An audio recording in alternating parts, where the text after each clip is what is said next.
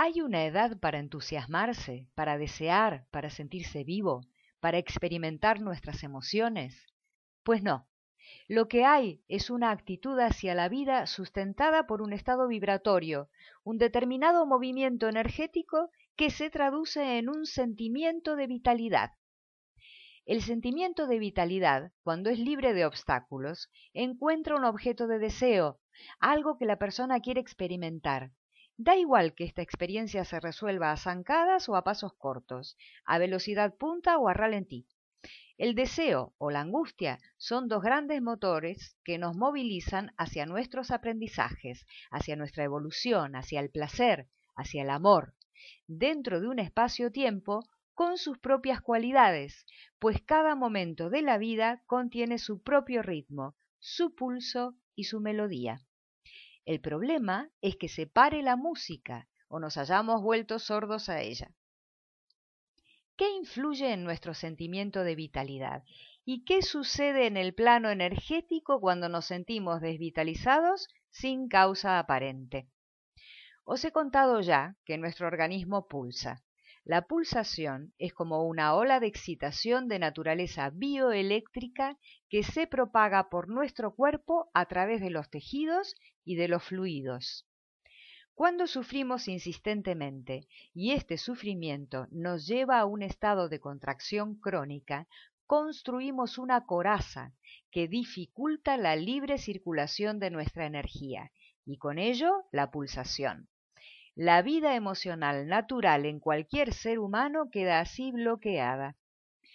Esta especie de armadura, que por un lado cumple la función de reducir la vivencia de sufrimiento, por el otro va a obstaculizar la respiración, a limitarla, creando una forma de respirar deficiente y afectando a la calidad de vida y a la disposición de energía. Al mismo tiempo, como la coraza se ha construido para no sentir, la fuerza de las emociones y de los sentimientos se reduce, se empobrece. El dolor será menor, pero también la alegría. No contamos con compartimentos separados a la hora de sentir. Si reducimos mediante la armadura nuestro estado vibratorio y nuestra respiración, toda nuestra capacidad emocional y afectiva se verá afectada. Escapar de nuestras emociones tiene un precio, nos hace daño, nos lleva a estados depresivos que a veces están encubiertos bajo una gran actividad que desplegamos como parte de nuestra organización para no sentir.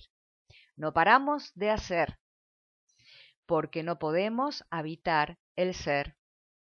Construimos murallas desde el miedo a nuestra vida emocional, olvidando que sin ella la buena vida también se nos escapa.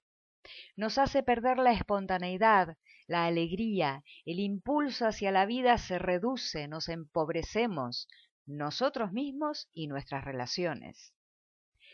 Para llegar a la risa verdadera, esa que deviene de estar disponible para experimentar la felicidad, es necesario aceptar el llanto, pues el dolor oculto y aprisionado nos impide acceder a la alegría, funciona como un tapón.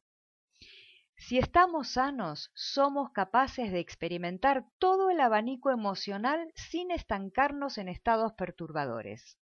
Y la mayor parte del tiempo nos sentimos bien, pues nuestro organismo pulsa y vibra naturalmente.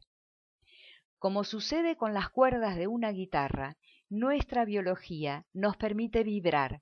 Si las cuerdas están fuertemente amarradas, no habrá música y quedaremos privados de armonía. Hermosa tarea la que nos atañe, la de encontrar nuestras propias sinfonías y la de reencontrarnos con nuestro pulso vital.